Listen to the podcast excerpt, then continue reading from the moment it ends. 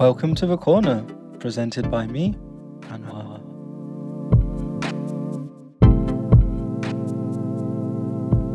Hi everyone, my name is Anwar, and I'd like to welcome you to another episode of The Corner. Today, I am joined by a friend of mine, Toros. Hello. Hi, Toros. Now, Toros is a friend of mine who also lives in Guangzhou.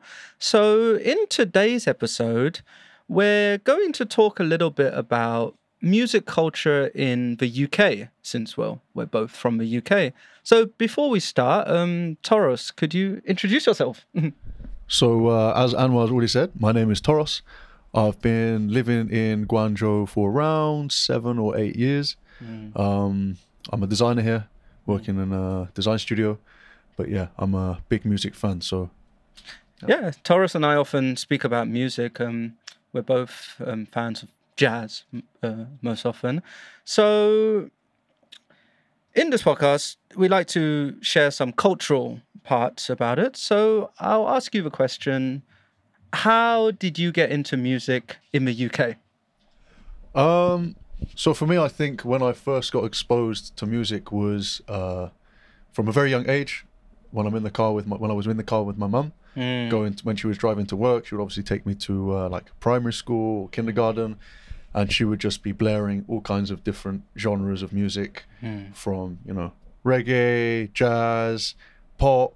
Yeah, was was it the radio or what was did your mum have CDs or tapes? So I always have I have this very vivid memory of like the glove compartment in the car, Oh yeah. and it was just stuffed with just like random CDs of just like you know the 80s 90s 2000s you know Yeah. 50s 60s yeah it was just hundreds of different uh, cds and then it would just be a matter of just picking one and putting it on the when when I was a kid, that was so embarrassing sometimes because I don't know. My mom, she there was no limit to the volume in the car, and she would open put the windows down and blare out some very old. Uh, I sometimes say corny songs. yeah yeah it was either it was always just a random mix it could be you know latin or spanish or turkish or like yeah it was just big range of music and yeah it could have been anything I had a funny story. Uh, At one point, uh, yeah, my mum she had a um, she had a convertible. Um, it was an old Audi TT, but it was like third hand. So she got it really cheap, and she was super happy about it. And I remember once, I, I was standing outside the school gates, just waiting for my mom to pick me up, and I could hear her coming from like hundreds of meters away what track was it it was like I think it was on the lines of a Gypsy King song. and she was just coming down the road and it's one of those points where you just want to disappear yeah in the floor. And there was no hiding. And then after that, um, I was quite popular the next few days with my friends because they all remembered my mum pulling up with him. But it's funny you say that. Like at the time, everyone used to laugh about it. But now, if you like, those are the tracks which you really cherish and want to listen back to. yeah, I, Or I- if you hear them, you just yeah, you appreciate them more. Totally, I totally agree with that. Um, back when, yeah, we'll use that word again. I used to think well, music was corny. I used to think, ah, this, this music's not fun. But now I'm buying Luther Vandross vinyls Yeah. or like Lionel Richie vinyls Yeah. because I'm I'm appreciating the music more.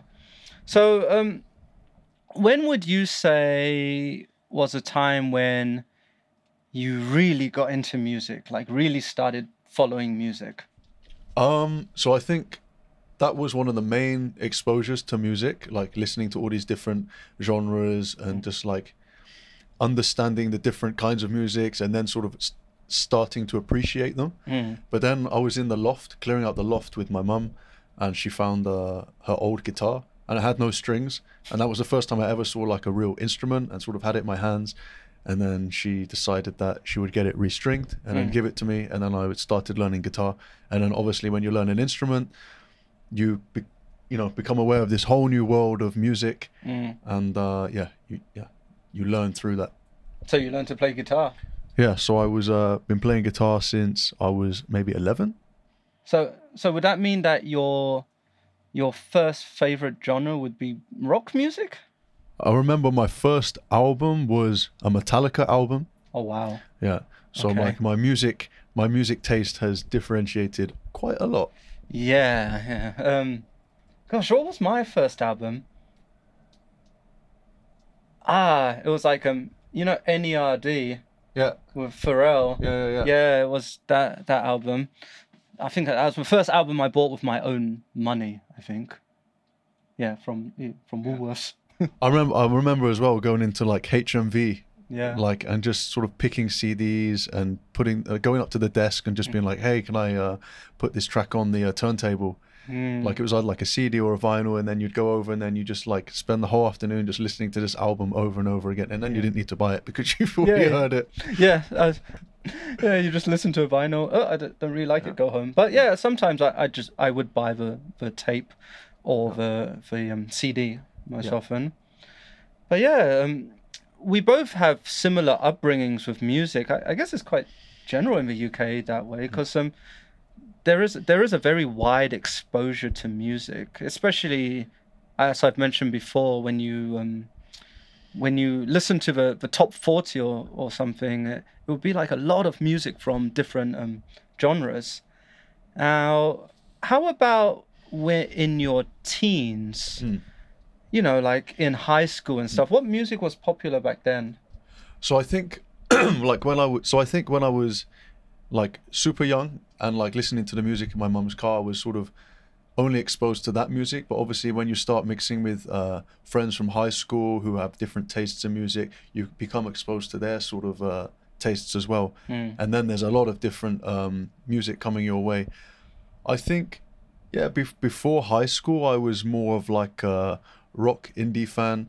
Um, and then I became sort of What- exposed to more What, what, year was that? Your maybe like 2000 2000s. That was the time in the UK that had the massive like nu metal Yeah. phase, wasn't it? Like Yeah. Linkin Park, like Yeah. Limp Bizkit, yeah. that phase. Oh man, were you wearing baggy jeans and a black hoodie? i didn't go that far no but i remember i remember i would sort of raid hmv and then take all the albums and blare like red hot chili peppers out my mum's car and Oh, then she'd yeah, realize there was a parental guidance sticker on it and she'd make me take it back. yeah, in the UK during um, the 2000s, there was a huge um, nu metal wave.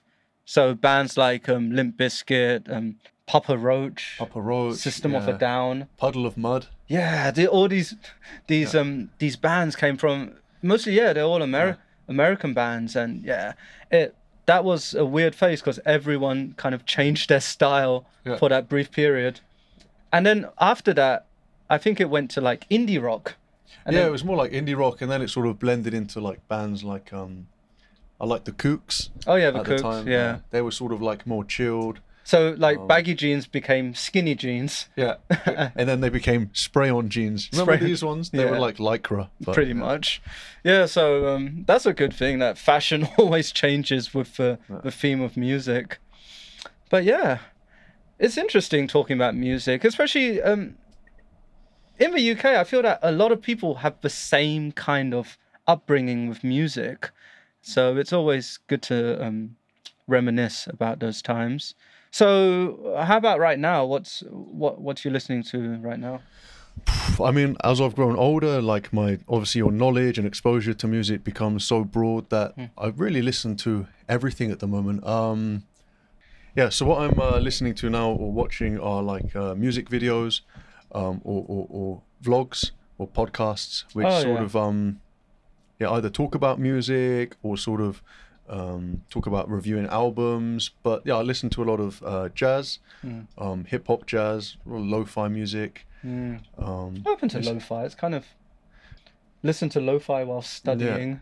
those like repetitive uh, Yeah. animation videos. Yeah, they're kind of gone away now. Yeah. I guess they're still there, but there's Yeah. not many people doing them now.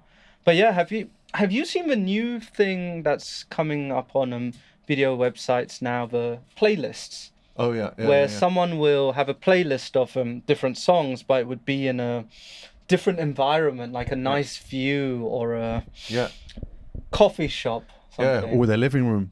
or a bathtub. Yeah. I haven't seen that one. I've seen someone sitting in a bath, just playing their favorite music and enjoying it. So it's it's a new theme now. Um, at first, I thought it was like um, kind of weird, but now I'm I, I kind of get it. It's kind of fun. Yeah, I I, always like get attracted to these videos where it's just a guy or a girl sitting on their sofa and playing like music, but their their sets are always really nice. Uh, Mm. There's one I'm listening to at the moment, and the guy plays um specifically uh women's music or, or art, women artists, Mm. Ah, female artists. yeah. Yeah, Is it R&B really good. or like yeah, it's like R and B, soul, funk, I think um, and then people- like big pe- blends. people like I think the aesthetic. They like the Yeah. look because you know they've got the the really nice plant Yeah, and the the lights and the, the sofa. lights and the yeah. so everything matches so well. So when you watch it, you, you do kind of feel comfortable. yeah, you sort of feel like you're there. Yeah, in their it, living yeah. room listening to it, and the song selection is usually really good as well. Yeah,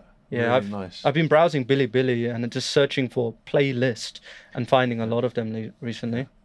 But yeah, pretty fun. Anyway, I think we'll wrap up there. That was a nice chat. Thank you, Toros, for joining Welcome. us on episode of Corner. Hope to be back soon. Yeah, hopefully we can um we can talk about that weird nu metal phase because I can't believe I, Or not. I I dressed like that during that time. you just brought back memories that I tried to forget. Anyway, thank you very much for listening, and that is another episode of a corner. Goodbye. Bye bye.